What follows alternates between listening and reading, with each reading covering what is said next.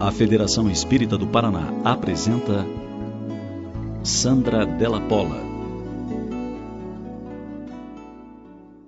Boa noite a todos. O nosso desejo de plena paz. O que nos motivou às reflexões desta noite foi uma mensagem da benfeitora espiritual Joana de Ângeles, ao prefaciar uma obra de Divaldo Franco, de Espíritos Diversos, sob o título Luzes do Alvorecer. E a benfeitora espiritual, ao prefaciar a obra, naturalmente que a mensagem leva o título do próprio livro. Ao ler a mensagem, nos sentimos motivados a construir esta reflexão que trazemos como proposta aos amigos na noite de hoje. Indiscutivelmente, os fenômenos da natureza, de uma forma geral, trazem graça, beleza e, indiscutivelmente, uma possibilidade profunda de aprendizagem, de ensinamento, de meditação de nossa parte. Mas, em especial, até mesmo pelo aspecto psicológico que este fenômeno possibilita-nos, chamou-nos em especial a atenção. Não sei se já tivemos a oportunidade de fazer o despertamento matinal na alvorada, naquele momento da madrugada, e fazer o despertamento verdadeiro, lúcido, em que realmente enxergamos o fenômeno. Se já tivemos essa oportunidade, já nos deparamos com uma situação extremamente interessante. Porque é certo que ali está presente os raios da noite, a tal ponto que necessitamos acender luzes artificiais se desejarmos ler, se formos nos utilizar de nossos automóveis, transitar dentro da nossa própria casa. Indiscutivelmente, há uma dificuldade visual significativa Dificuldade visual que vai nos levar também a uma dificuldade de decidir, porque aquela bruma gera uma espécie de um lusco-fusco que nós não sabemos bem definir o que está à nossa frente. Se estamos dentro de casa e alguém de nós se aproxima com a luz apagada, menos que a pessoa fale, a gente pode confundir um filho com outro. Mas há uma coisa inegável. E para mim, de uma beleza e de um consolo muito especial. E não obstante, sem dúvida alguma, tenha que se passar por este estágio de lusco-fusco, quase que de escuridão, como se a noite ainda ali imperasse, uma coisa é certa: chegaremos ao momento da manhã.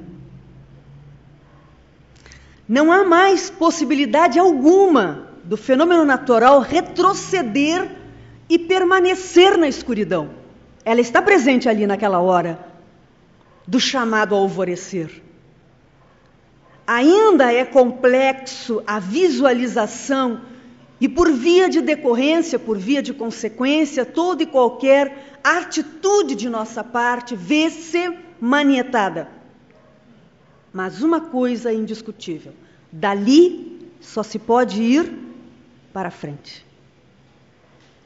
E mais tempo, menos tempo, conforme o período em que fizemos o despertamento, uma coisa é certa: amanhã chegará. Os raios da manhã invadirão o dia. E disto não é possível fugir, mudar ou perder. Se vamos trazer para a questão psicológica, para cada um de nós, dá-se o mesmo. Cada um de nós que viaje para dentro de si e se reconheça, faça esta viagem corajosa, destemida, de ver-se como está, inegavelmente enxergará dentro de si uma certa madrugada. Quando não, raios profundos de uma noite escura, de dúvidas, de desenganos, de equívocos, que podem até ter atingido já alguma gravidade. Porém, e não obstante o tempo que venha a demorar, em função de outras intempéries da natureza, agora voltando ao fenômeno natural do amanhecer. Porque pode o dia estar mais próximo ao inverno, pode o dia estar mais próximo ao verão, pode o cidadão estar mais próximo aos trópicos, pode o cidadão estar mais distante dos trópicos, significando dizer que este dia, ou esta fase do dia chamada manhã, pode vir com mais rapidez, com mais ostensividade, com mais celeridade ou com mais timidez. Pode se dar de uma forma contundente, como o estado da Bahia, onde o sol a pino é quase insuportável, e pode se dar com um sol tímido dos estados, dos países europeus, onde o sol não fica até grande tempo do dia aparecendo. Mas, indiscutivelmente, mesmo que ele não apareça, que ele não se expresse trazendo para nós em atitudes reais, os países da Finlândia e adjacências, o sol começa a se pôr, a aparecer às 11 da manhã e a se pôr às 14 horas. Se trouxéssemos para nós, quantos de nós ainda têm atos de luminescências tíbios? Que até os familiares dizem, mas eu não sei para que tu vai tanto no centro, porque tu não mudou quase nada, tu não mudou absolutamente nada. Eu aprendi uma resposta, vou dar uma dica aqui. Imagina se eu não fosse. O povo soltou meu pé. Então, seja lá como for, porque quando conversávamos um dia desses a respeito deste assunto com um amigo, ele nos disse, mas Sandra, são tantas as variações desta coisa chamada manhã. Parece-me que Joana hum, não foi feliz ao expressar ou ao escolher o título da obra Luzes do Alvorecer, porque nem todo alvorecer é iluminado. Ora, é evidente que é uma figura de linguagem. É uma, é uma composição poética. Nem em todos os lugares o sol fica pino pela manhã. Mas não é menos verdade que todos os lugares do mundo têm noite e tem dia. E necessariamente depois de uma noite não tem como vir outra noite, a não ser depois que passar o dia. É sobre esse aspecto que nós estamos propondo refletir. Porque isso somos nós, espíritos humanos. Se nós vamos acelerar o nosso processo evolutivo a galope, como fizemos com as besteiras em precedentes experiências encarnatórias, eu não sei. Se nós vamos ser mais lerdinhos, mais acomodados, aqueles que nunca têm pressa para melhorar, porque às vezes a gente descobre o fenômeno da reencarnação e passa a fazer uma nova fuga psicológica. Ora, se eu reencarno, para que a pressa? O fulano, ele dá um jeito de escapulir sempre. É o famoso cristão sabonete. Ele não importa a descoberta que ele faça, ele sempre está prevenido de escapulir. Então, já que tem a reencarnação, não vamos nos apressar. Só que ele não se dá conta que a pressa do pagamento da dívida não é do credor, não. A pressa do pagamento da dívida é do devedor. Banco não faz caridade. Ele adora os que andam no vermelho. São os clientes preferenciais de qualquer instituição financeira os que usam o cheque especial. Porque eles cada vez devem mais. Então a pressa de pagar é quem tem que pagar. E aqui o pagar não vejamos no sentido pejorativo da palavra, mas sim no sentido jurídico de repor aquilo que foi tomado indevidamente. Mas não importa a celeridade ou não com que viajaremos nessa nossa rota de autoiluminação, o fato é que todos nós somos um espírito que chegará fatalmente, inexoravelmente, determinantemente à perfeição relativa a que está destinado desde a sua criação, porque intrínseco à própria criação está a determinação divina da criatura atingir o ponto que o Criador determinou. Ao efetuar a criação, Deus não perguntou à criatura: Vós desejais chegar ao fim da estrada? Não. No máximo, ele deu uma coisinha chamada livre-arbítrio para ele andar mais rápido ou mais ligeiro, mas até um livre-arbítrio relativo, que se demorar muito, ele dá um jeito. Então, há uma determinação, é um fator determinante a evolução. E isso é importante que a gente entenda. Porque às vezes nós temos uma estima tão pequena a respeito das nossas uh, potencialidades internas, a respeito da visão que temos de nós próprios. É evidente que quando temos essa visão acanhada, ou somos resultados de uma pedagogia familiar castradora, inibidora, né? aquela velha, aqueles velhos discursos, aquelas velhas insistências, você não vale nada, você não serve para nada, que foi registrando o nosso psiquismo e hoje se expressa num conceito pessoal de que eu tenho a respeito de mim, que eu não sirvo para nada mesmo. Ou vem de precedentes existências em que esse discurso foi feito, ou em que eu realizei atos de profundo equívoco que me geraram uma baixa estima, porque eu confrontei o equívoco. Eu visualizei o equívoco. Porque nesta lei perfeita, o plantio é livre, mas a colheita é obrigatória. E aí, ao fazer a constatação, a avaliação da experiência que me foi posta, eu me dei conta do tempo que perdi. Retorno ao corpo físico e retorno com esse psiquismo de baixa valia. Nesta, eu nem fiz coisas de que justificassem a baixa valia, mas eu me sinto baixa valia. Então é de extrema importância que a gente observe este fenômeno da natureza para se dar conta que, ainda que fôssemos o último ser da criação, ainda que pudéssemos nos apontar como algo ignóbil, ou apontar irmãos nossos que neste momento estão produzindo atos ignóbeis.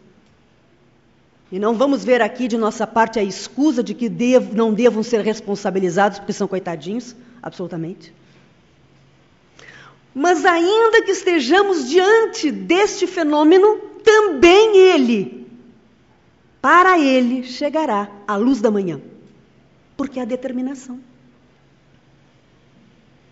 Então, nas nossas reflexões diárias, muito particularmente quando acordamos de manhã, é de profunda inteligência espiritual e emocional que façamos uma reflexão de gratidão por termos mais um dia no corpo físico. Porque é mais um dia em que a gente pode fazer de novo. É mais um dia em que a gente pode fazer melhor. É mais um dia que a gente pode aproveitar para fazer o que talvez ainda não tenha caído a ficha para fazer.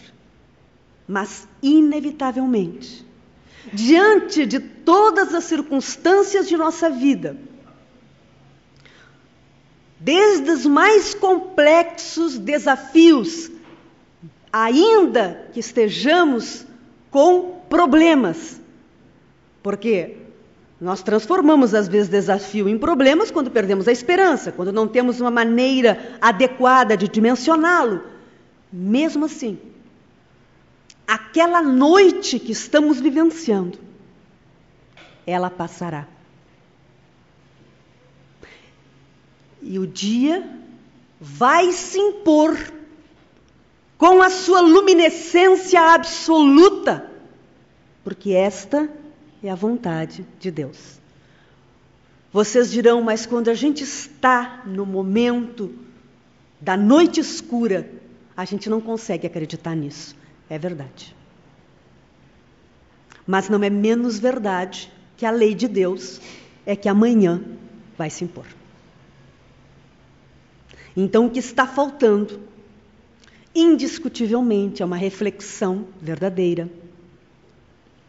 É o aproveitamento das nossas competências reflexivas, para que nós possamos ir sedimentando no psiquismo estas certezas não só da recuperabilidade humana de nós outros, mas substancialmente como passa, tudo passa. O poeta gaúcho, de tamanha expressão que não coube na Academia Brasileira de Letras, legou-nos a famosa frase: Eles passarão e eu passarinho. Porque está acima a questão do espírito. Porque somos esse filho de Deus que está vivenciando tal ou qual circunstância. Mas somos o filho amado, o herdeiro do universo. Se eu sou filho do dono, eu sou herdeiro em potencial. Aí agora vamos tratar tecnicamente da matéria. Porque só é herdeiro depois que o dono morre. Ninguém é herdeiro de pai vivo. Né? Joana brincou com Divaldo nesse sentido, uma certa feita, quando ele escreveu o livro Aquilo, Filho de Deus. Joana disse para ele: Tu és um filho de Deus. E Divaldo encheu o peito. Tudo isso é meu. Será quando Deus morrer. Então, esta noção de que passa, seja lá o que for, passa. O que não passa é o espírito, enquanto essência, enquanto realidade absoluta. Vejamos que outra criação divina, que é a matéria, ela se transforma. E ela até se extingue para formar um outro tipo de matéria. Ela, enquanto elemento básico da vida, não passa. Mas enquanto elemento que serve de vestimenta para o espírito, ela se extingue, se modifica, nós a deixamos e ela formará outros produtos físicos. Mas o passarinho, eu, o espírito mortal, não. Se constituindo tudo em experiências. Mas necessariamente passa. Hoje à tardinha, quando fomos meditar a respeito dessa nossa conversa, lembramos-nos de um momento em que, contam os biógrafos de Francisco Cândido Xavier, ele, este patrimônio da humanidade, este homem notável, este paradigma de comportamento cristão, ético, solidário, enfrentava momentos no seu dia a dia de extrema gravidade. E quem de nós conhece alguma coisa da biografia de Chico? Para Chico achar que era grave, imagine o que era, né? Porque ele não tinha mais ou menos a nossa mentalidade, que de um simples quando nós fazemos uma tempestade em copo d'água. Não. Conta o biógrafo que ele o missionário da mediunidade, estava sentindo realmente viver momentos de periclitação encarnatória. E fez então, numa das visitas dos seus benfeitores espirituais, que não me vem à memória qual seja, mas penso ser Emmanuel pelo pedido, eis que Emmanuel era o seu guia responsável pela tarefa que ele desenvolvia, de que fosse pedir a Maria Santíssima, a qual Chico era um admirador, um conselho.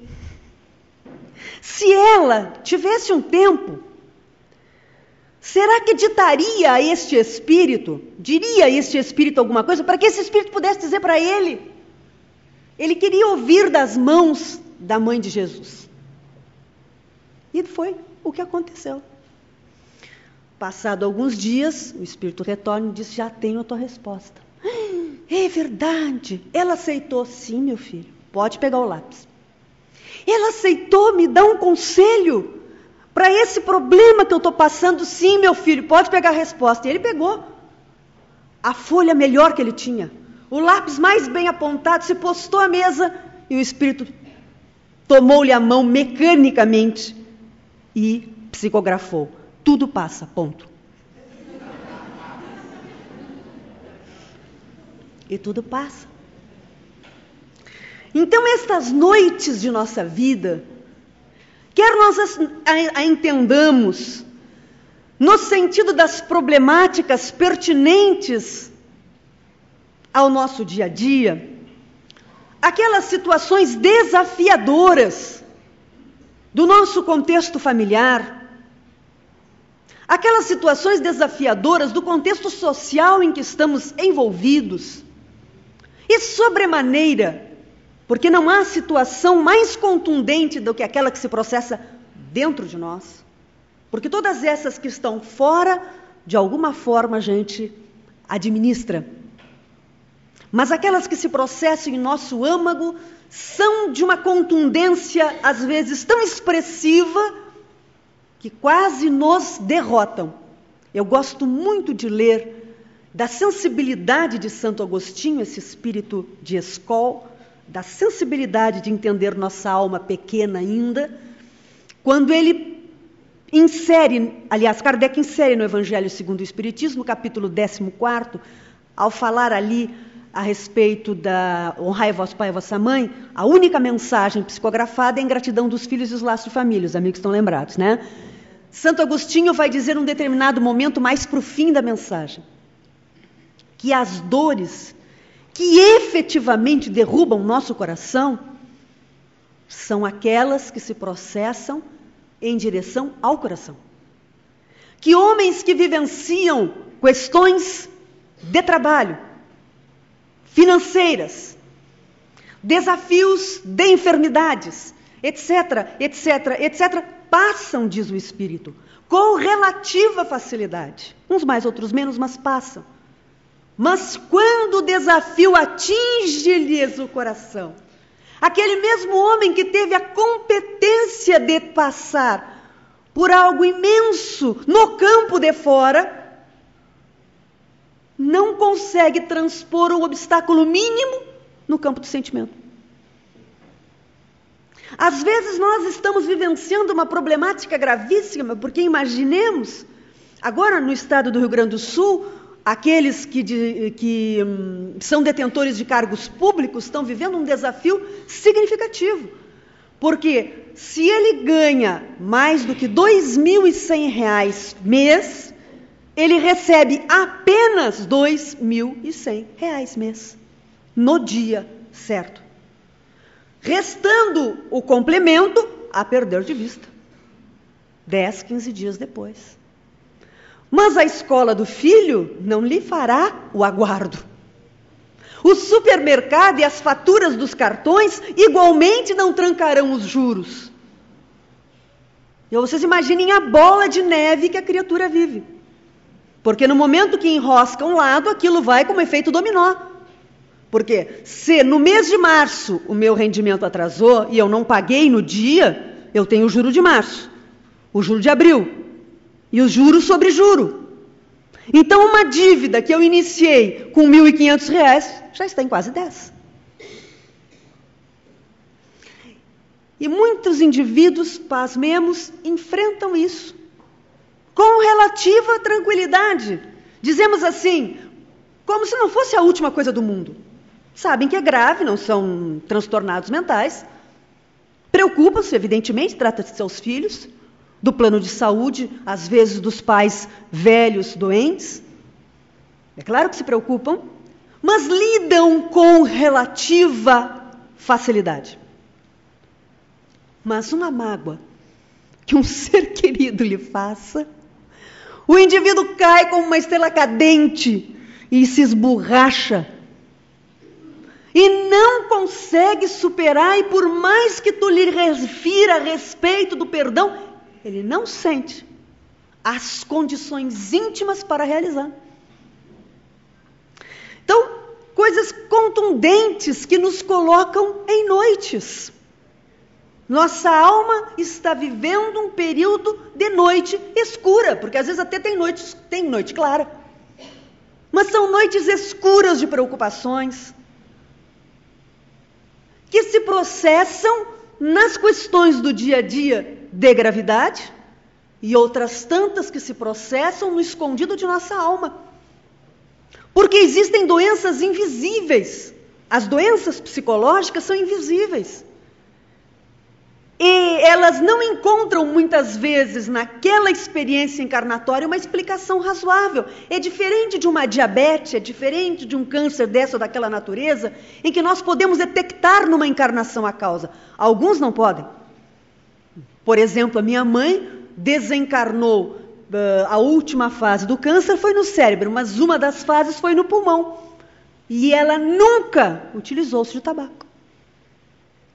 Mas normalmente é possível fazer essas correlações. Enquanto que nas doenças psicológicas isso é muito mais difícil, porque notadamente as causas estão em precedentes experiências.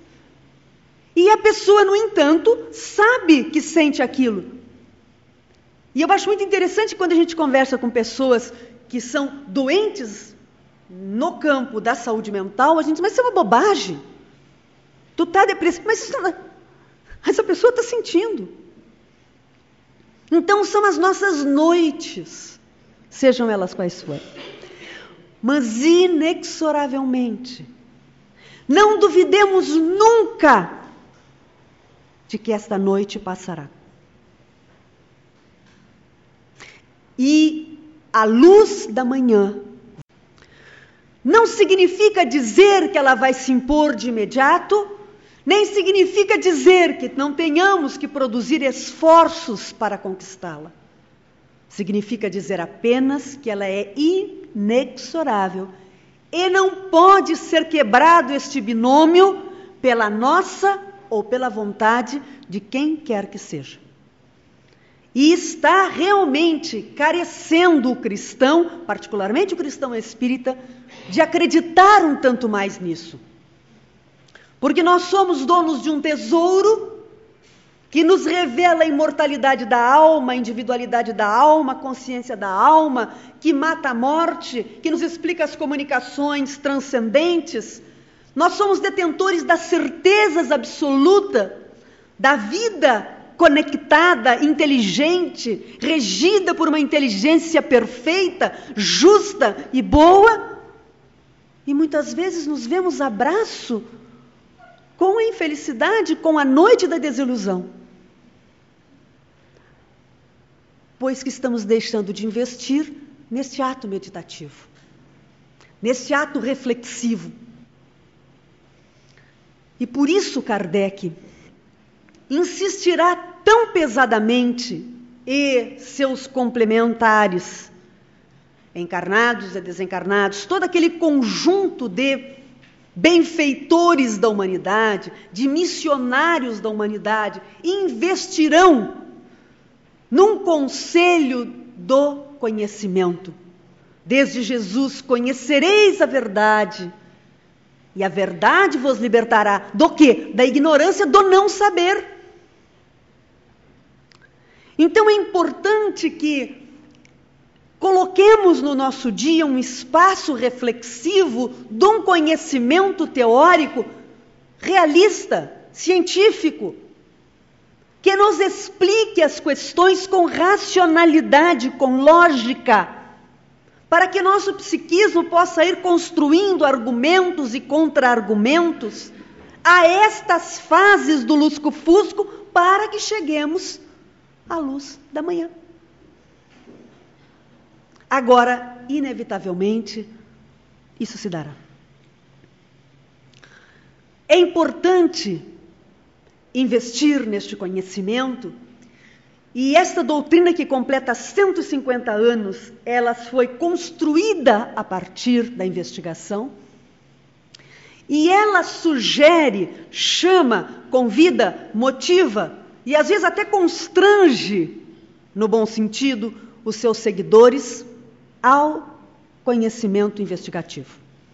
Os senhores não ouvirão em nenhuma instituição espírita a orientação para que não leiam, para que não meditem, para que não estudem,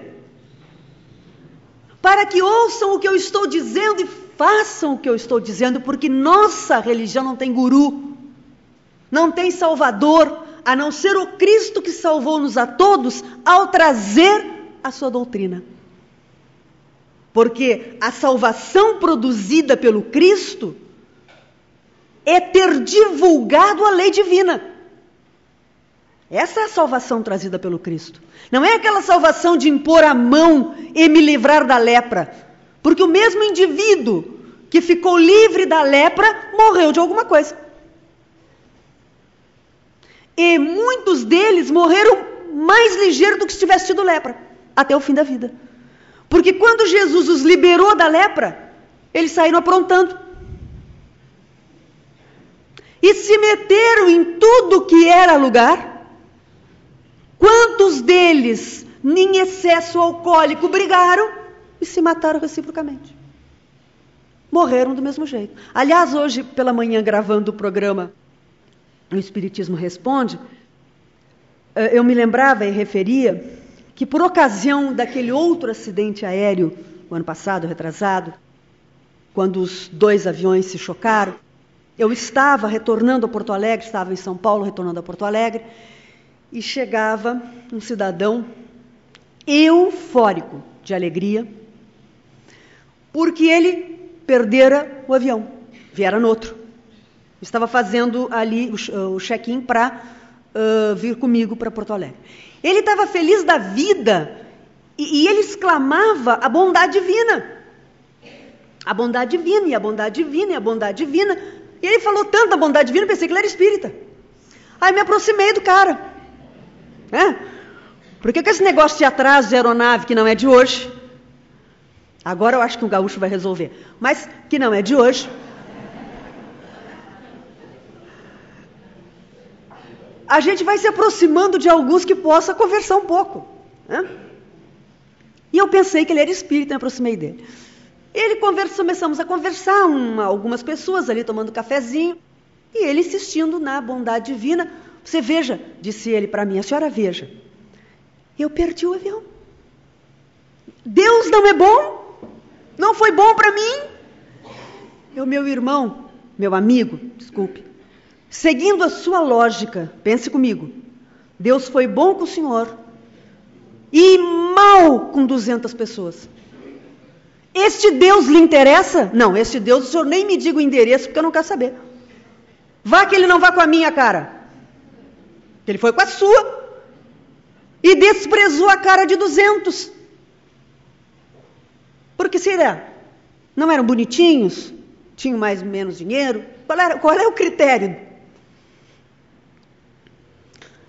E eu não disse para ele, mas vou dizer para vocês. Ele não caiu aquele dia. Não caiu quando estava com o avião comigo. Para azar do movimento espírita. Mas, gente, ele vai morrer.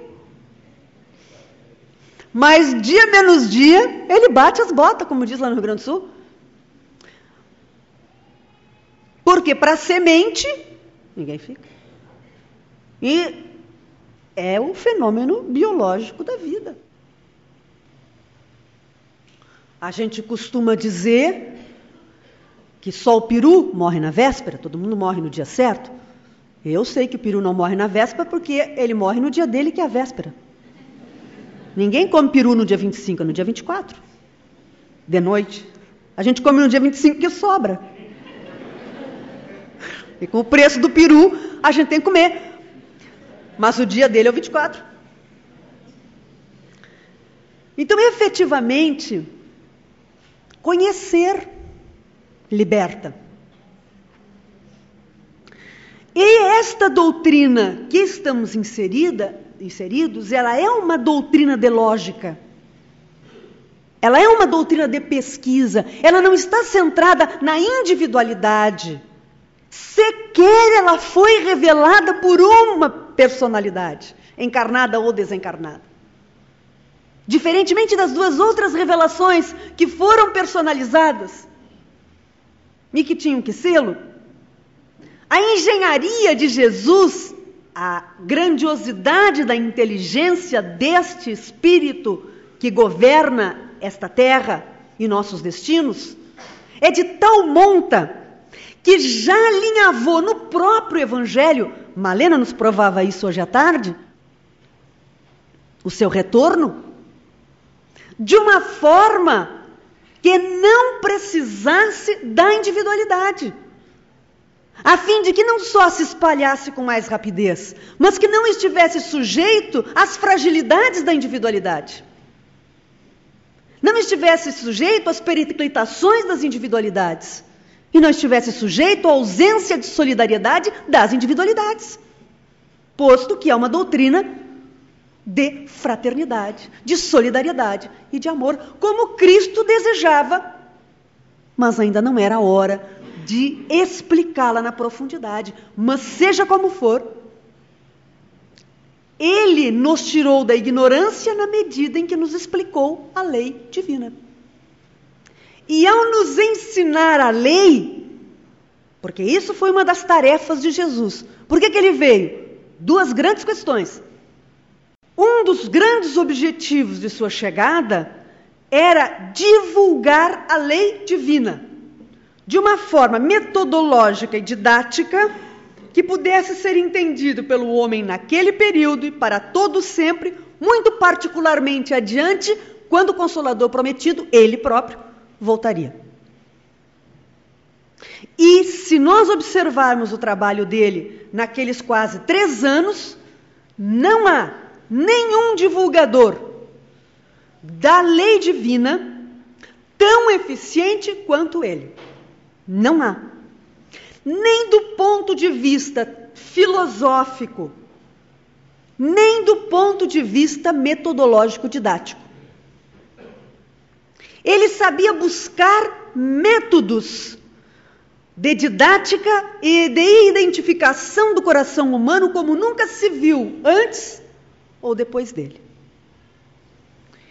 Ninguém foi tão eficiente divulgador como ele. Ele chegou ao ponto de utilizar-se de provas, porque a ciência, ela só é ciência na medida que os fatos com os quais ela trabalha possam ser comprovados. Isso é que torna algo científico. É claro que a metodologia comprovatória da ciência exata tem que ser diferente da metodologia comprovatória das ciências ditas humanistas. Vamos imaginar agora os pedagogos aqui. Como vão fazer uma pesquisa científica com os mesmos parâmetros dos engenheiros aqui presentes? Não é possível. Porque os pedagogos irão examinar alunos, seres humanos que são diferentes, que vão depender dos humores de cada dia, e os engenheiros examinarão números, dados técnicos que não se modificam. Agora, nós vamos dizer que pedagogia não é ciência. Porque não apresenta uma estatística de exatidão.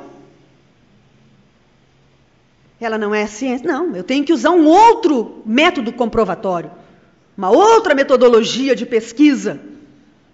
Mas, evidentemente, ela é ciência porque ela pode ser comprovada. Eu posso comprovar os princípios teóricos utilizando de outra metodologia. E nesse sentido, o Espiritismo é uma ciência. Porque através de métodos específicos comprovatórios, de metodologia própria para o fenômeno a que ele se destina a investigar, ele comprova. Então, Jesus, como pedagogo, chegou a efetuar comprovações da tese da lei divina. E não teriam outros objetivos as curas tantas que ele produziu. A realização da mudança de estruturas físicas, biológicas ou químicas, a multiplicação de pão, de peixes, senão para mostrar a atuação do espírito sobre a matéria, a realidade do mundo espiritual e tantos e tantos outros princípios que ele só pôde trazer por parábolas aos homens comuns, mas que ele oportunizou aos homens de ciência do seu dia que fizesse uma pesquisa mais aprofundada a respeito da fenomenologia posta a seus olhos e já contribuíssem teoricamente para o engrandecimento da humanidade. É a conversa dele com Nicodemos é fatal nesse sentido. Como é que pode uma criança, um homem já grande, entrar no ventre da mãe e nascer de novo? És mestre em Israel? É cientista em Israel? É pesquisador em Israel e ignoras isto? Então significava que o sinédrio era a academia daquele tempo. E toda vez que ele produziu um fenômeno, ele orientou o beneficiário a voltar ao sinédrio e lá se expor. Em parte para que pudesse recuperar o seu grau de cidadania. Mas como bom professor que era, também para oportunizar a seus colegas professores que olhassem o fenômeno e se indagassem: mas como? Este homem está escrito no livro dos mortos porque é um leproso cientificamente comprovado. E agora eu tenho que passá-lo para o livro dos vivos. Precisava de advogado, porque é um processo. Se algum de nós aqui for dado por morto inequivocamente, tem que ir para a vara dos registros públicos, mudar a sua situação. E o cientista não se perquiria. O homem estava se definhando há uma semana atrás, agora está ígido. E eu não tenho remédio para isso. E o cientista não se perquiria. Então, que cientista é esse? Um cientista pré-concebido. Um falso cientista. Um cientista de pré-conceitos. Porque um cientista Pode ter dúvidas, deve tê-las. Pode, deve desconfiar, faz parte da pesquisa da ciência, mas ele não pode, se é verdadeiramente um cientista, ter pré-conceitos. Posto que os conceitos nascerão da pesquisa. Então, efetivamente, Jesus foi um oportunizador maior que tivemos do conhecimento da lei divina. Quando nós quisermos ver um verdadeiro cientista, observemos o perfil biográfico de Hippolyte Léon Denisard Rivail. Quando falaram a ele do fenômeno das mesas girantes, todos nós aqui nessa sala sabemos o que ele disse. Quando ele foi avaliar o fenômeno, ele saiu dizendo que era coisa de espírito? Não. Ele foi figurar as hipóteses do seu tempo. Ele estudava magnetismo. O magnetismo move objetos, pode ser um fenômeno magnético. Mas, como verdadeiro cientista, ele tinha que admitir: a mesa não só se move, a mesa fala. E fenômeno magnético não fala. Então, tenho que figurar uma nova hipótese, nova hipótese do seu tempo. Deve ser a mente dos presentes que projetam suas vontades para a mesa. E ela as reproduz. O que nós chamaríamos hoje de telepatia. Mas ela fala de coisas que os presentes não sabem, em língua que os presentes não conhecem.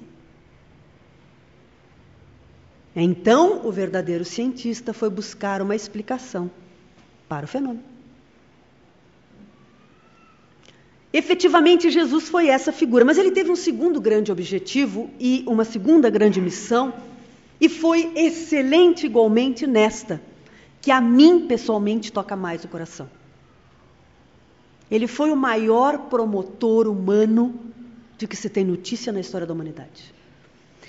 Porque uma coisa é tu divulgar uma ideia,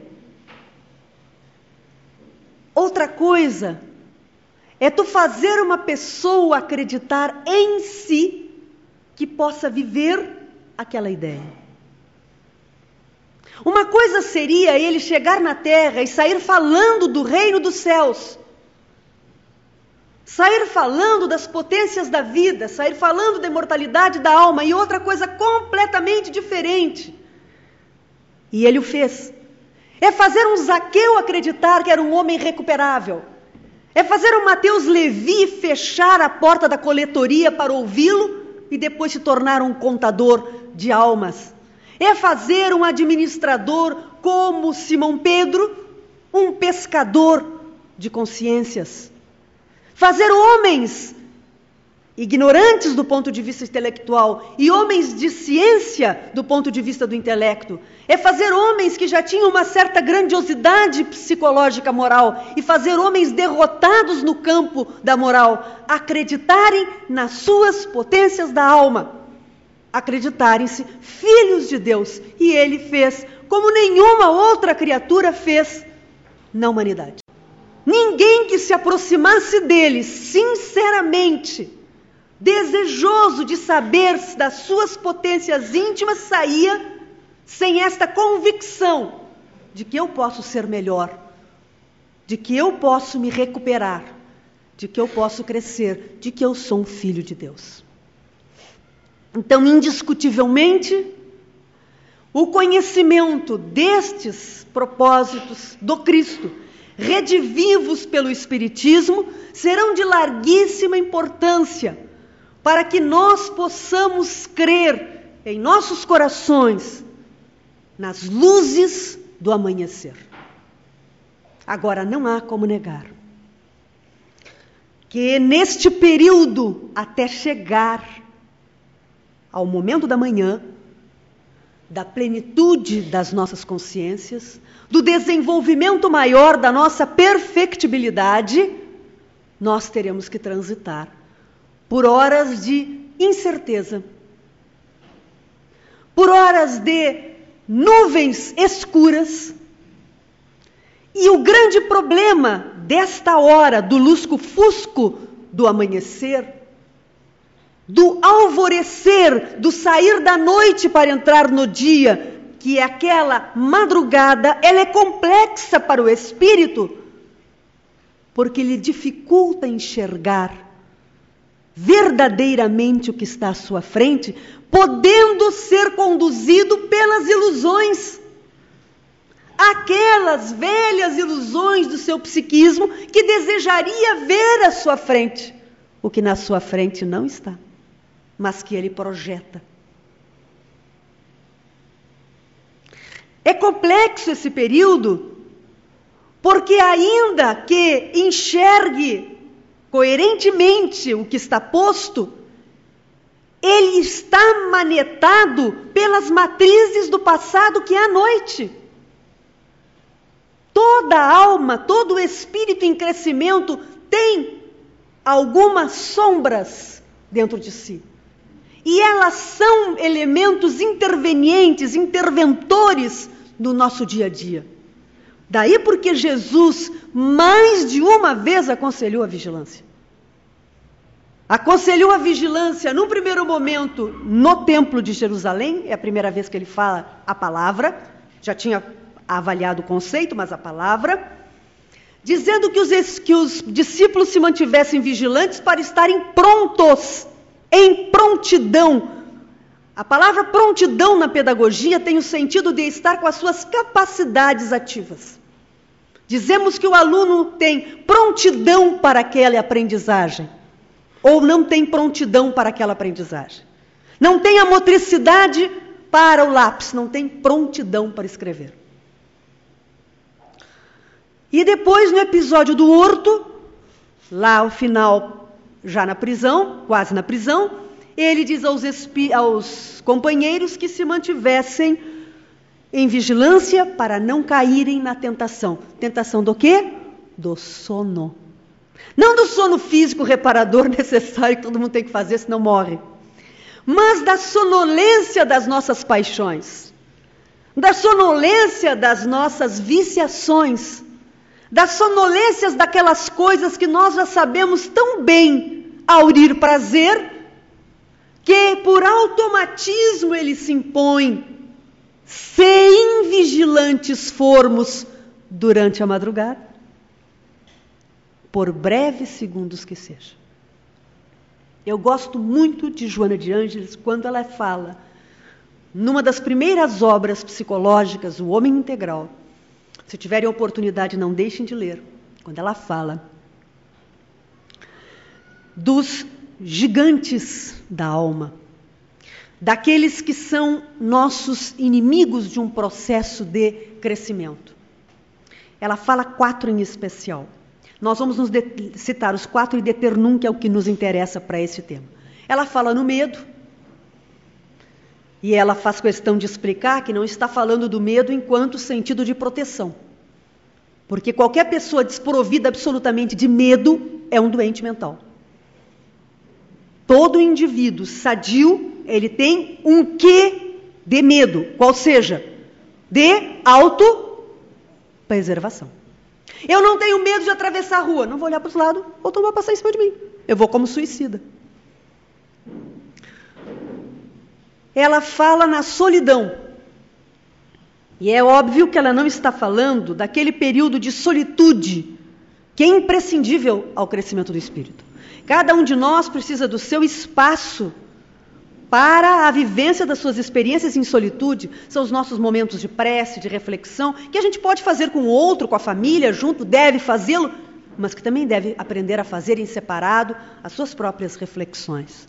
Todos nós precisamos de algum momento de solitude para os pensamentos que nos sejam pertinentes, para as conquistas que nos sejam próprias.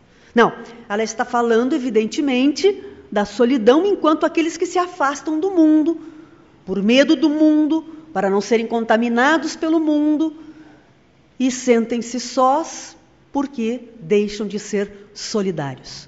Todo indivíduo que se negar à solidariedade terá que enfrentar a experiência da solidão. Porque é o contraponto da lei. É o reverso. Ela diz também que temos o gigante da ansiedade. E esse é terrível, acho que nenhum de nós escapa. É difícil alguém escapar e não se dizer sincero, e ser sincero, né? Claro, a gente costuma dizer que não é ansioso, mas dizer e não ser. Porque a grande maioria de nós vive o que não está acontecendo, já perceberam? A gente sempre está num lugar aonde não está. Mesmo nós aqui que estamos sentados, nós já estamos pensando que já está chegando o fim.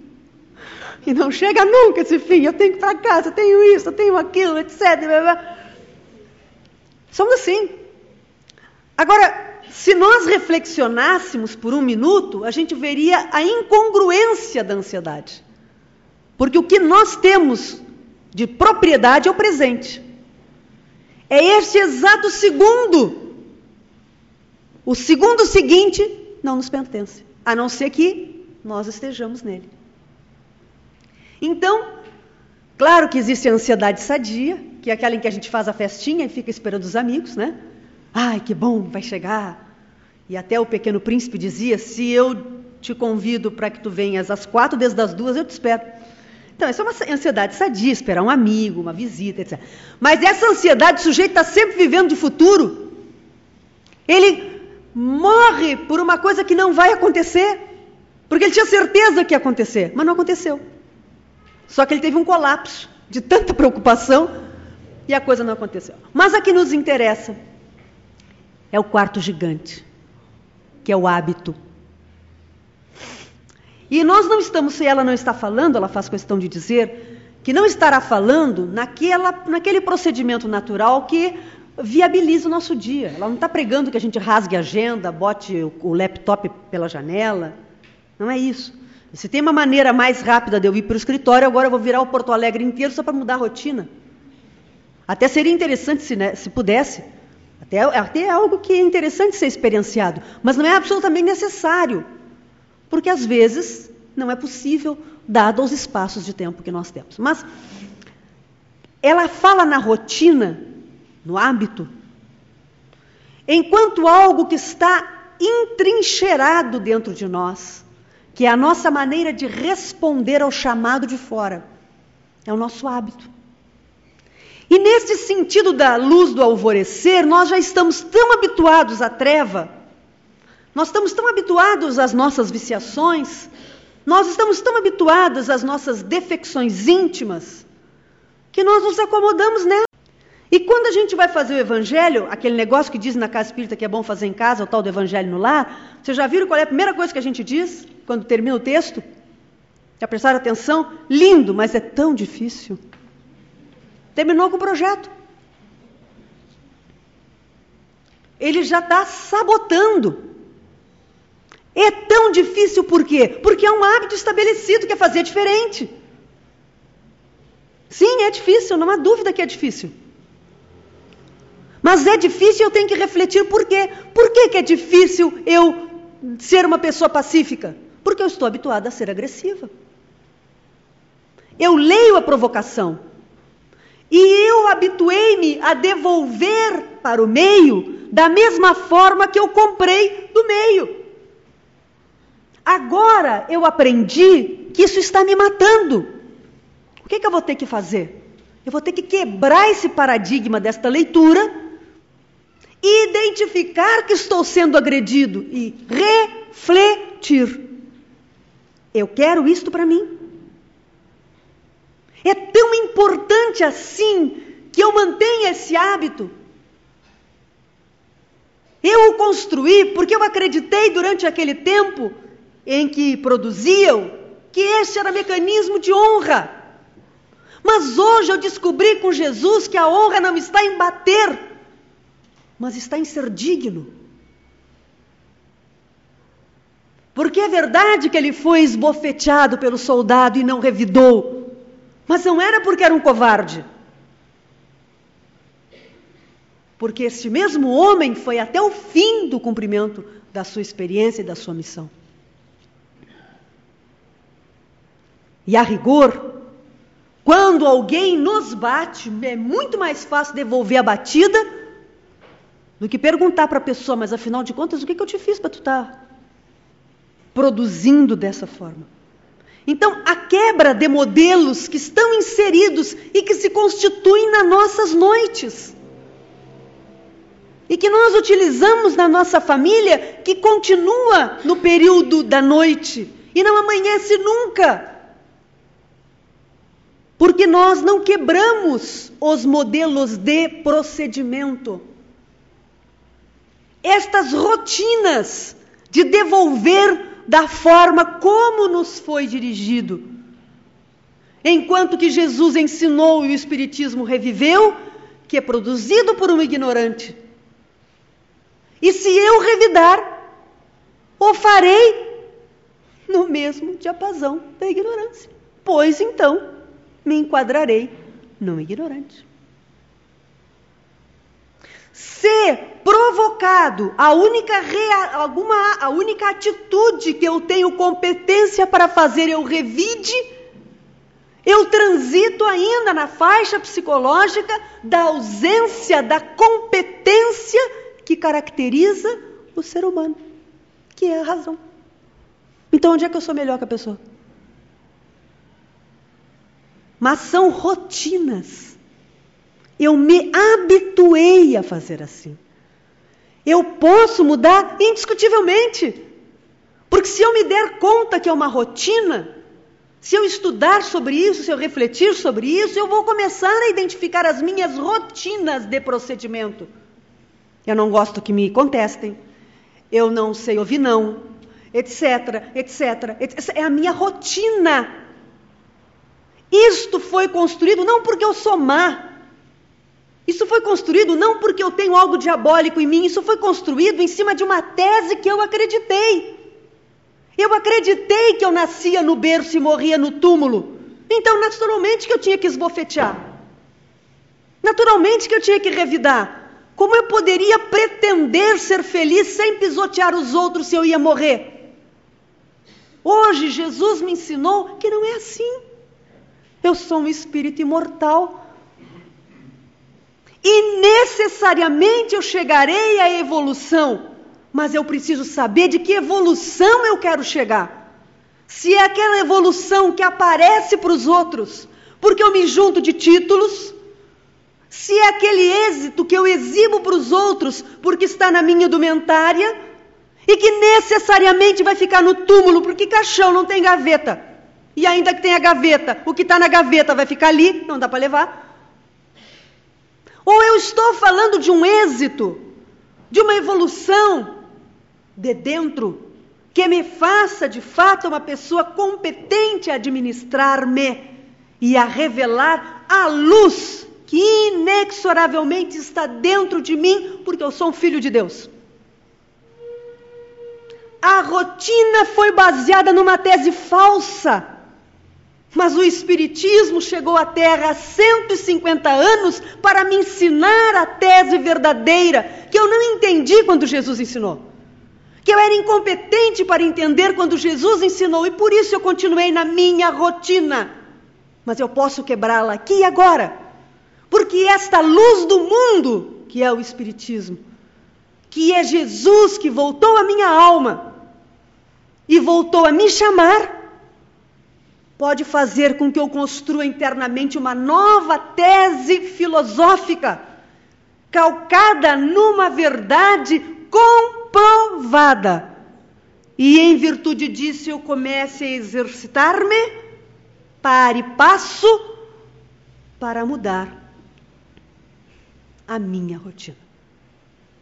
E indiscutivelmente, amanhã, a luz do amanhã se fará também para mim.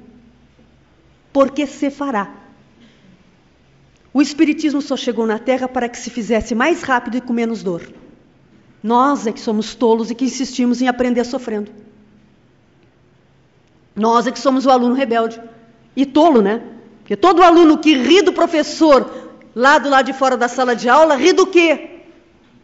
Certa feita, numa sala na universidade, o, a gurizada estava ali fora rindo, né, dos que estavam dentro da sala. De... Eu olhei pela janela, e vocês estão rindo do quê? Ah, professora, porque a senhora não pode nos dar falta. Não, eu já tenho o título, quem precisa dele são vocês. Não sei do que estão rindo. Eu vou receber no fim do mês, pouco é verdade, mas vou receber. Com vocês dentro ou fora.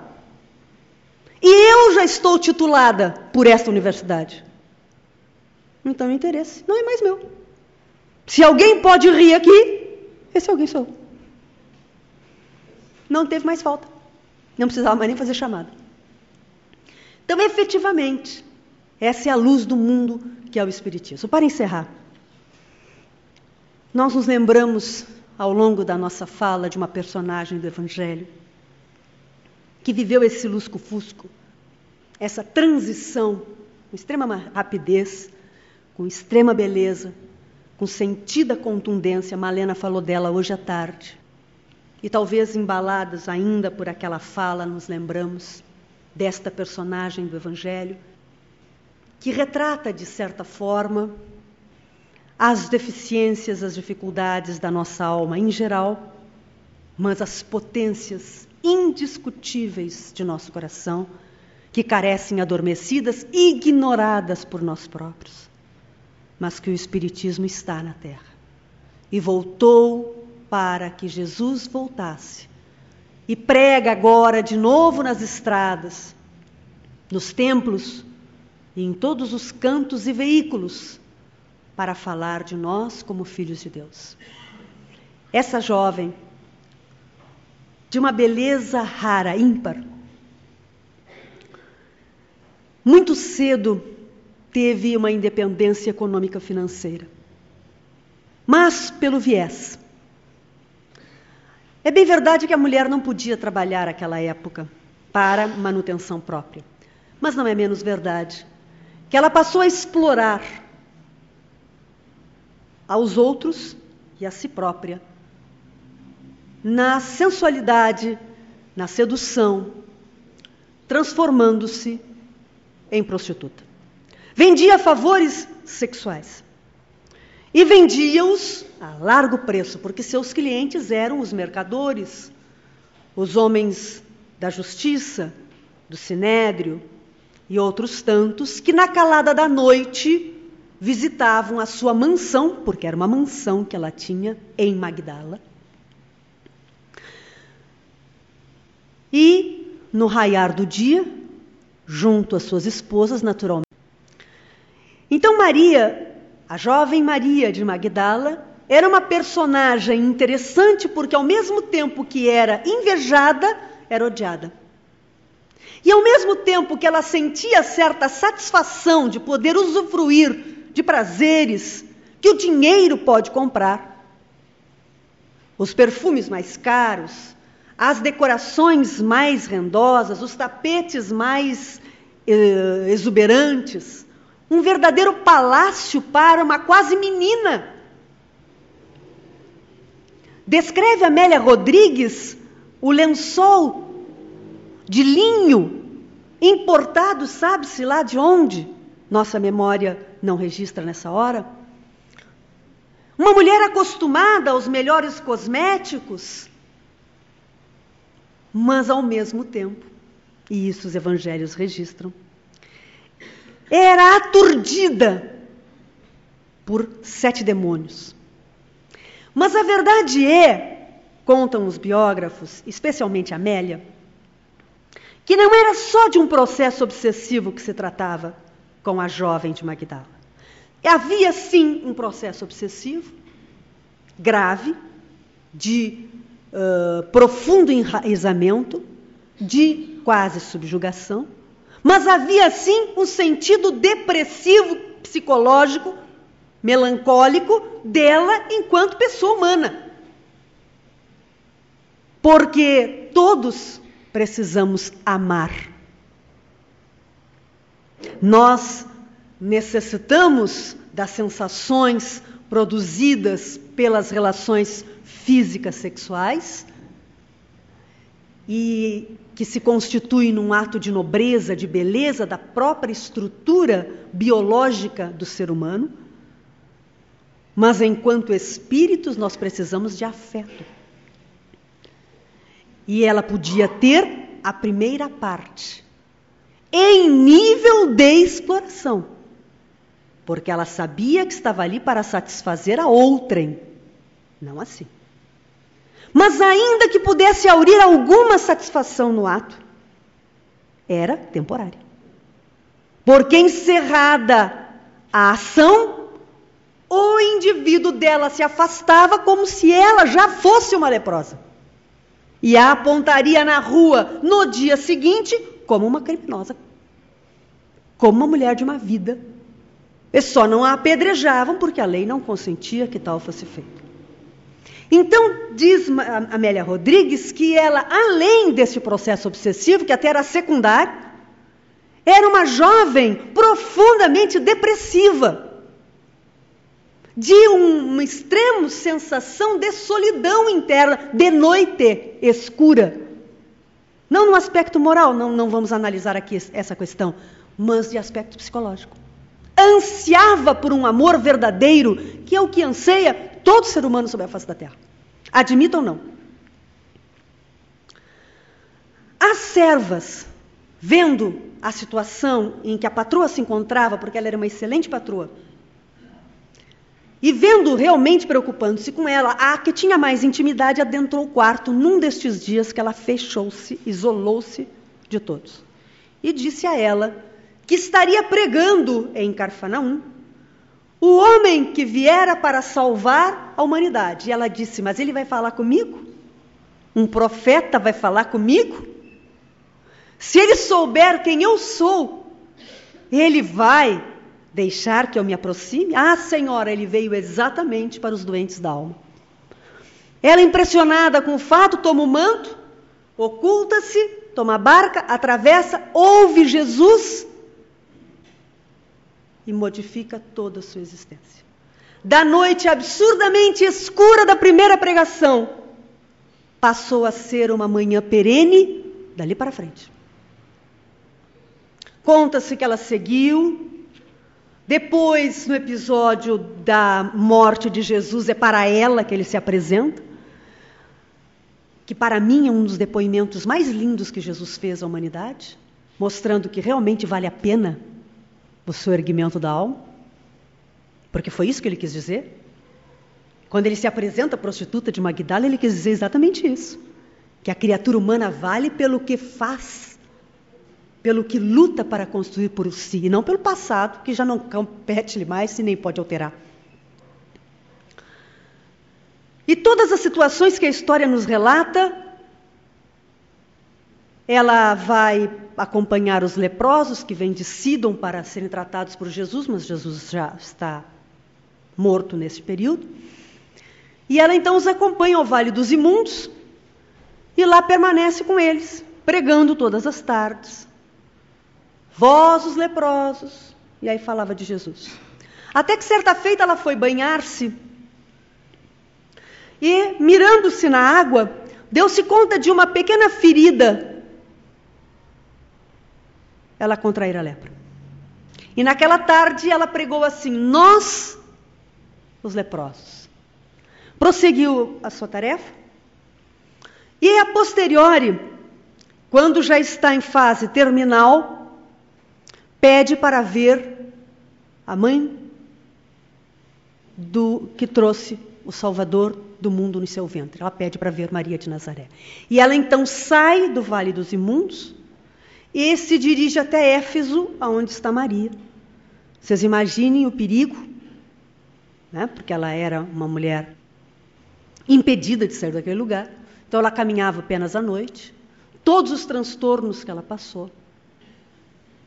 E é exatamente quando ela enxerga Maria, e Maria a toma nos braços, que ela exala o último suspiro e enxerga Jesus de braços abertos.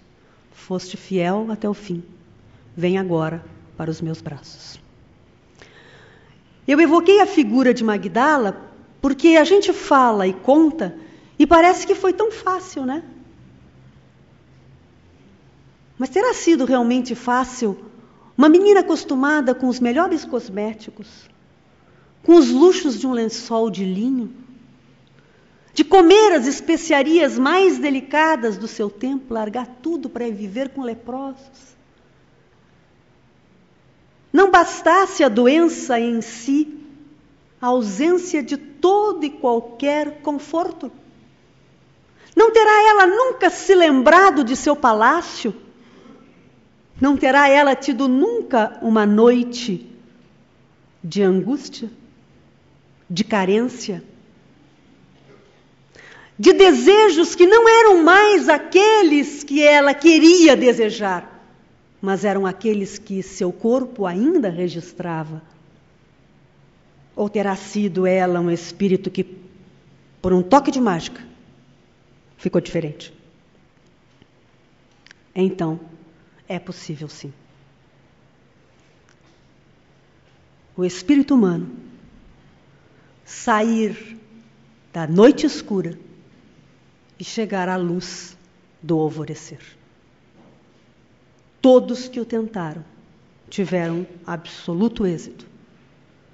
E conosco se dará o mesmo, porque somos igualmente filhos de Deus e Jesus nos aguarda, porque sabe que já estamos saídos da noite escura, ainda no lusco-fusco da manhã, mas já caminhando para a luz mais contundente da manhã gloriosa de nossas vidas, porque já o encontramos no próprio coração.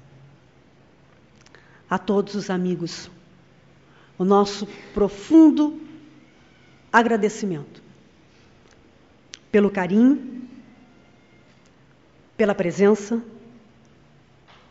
pela paciência e pela oportunidade de reencontrá-los. Levem em seus corações nosso abraço fraterno e o desejo de que todos nós, rapidamente, estejamos em plena manhã, mas até que cheguemos lá, estejamos sim com a consciência tranquila e com alegria no coração. Muito obrigada e muita paz.